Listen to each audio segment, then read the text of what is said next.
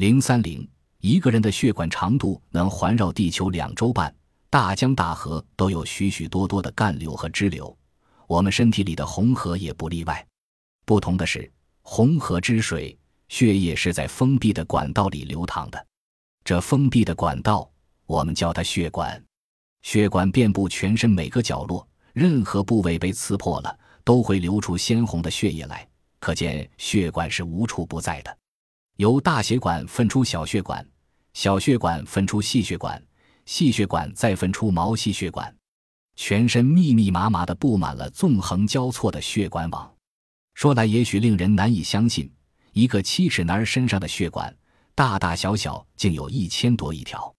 假如将它们首尾连接起来，长达十万千米以上。十万千米有多长？能够环绕地球两周半。血管有动脉和静脉两大系统。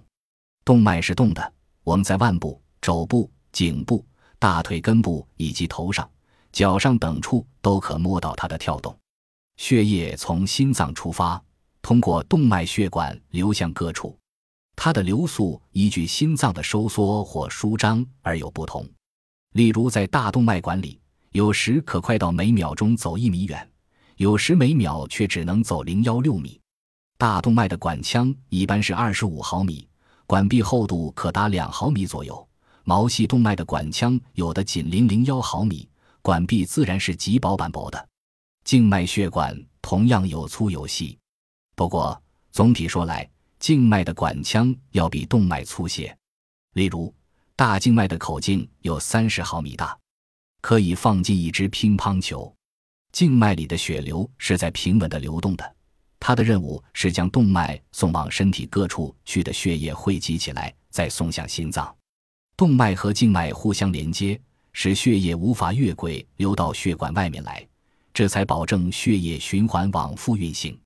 我国古人已知道动脉血和静脉血是有区别的，《内经》中提到，当刺破血管时，有的血管刺之能射，有的则不能射。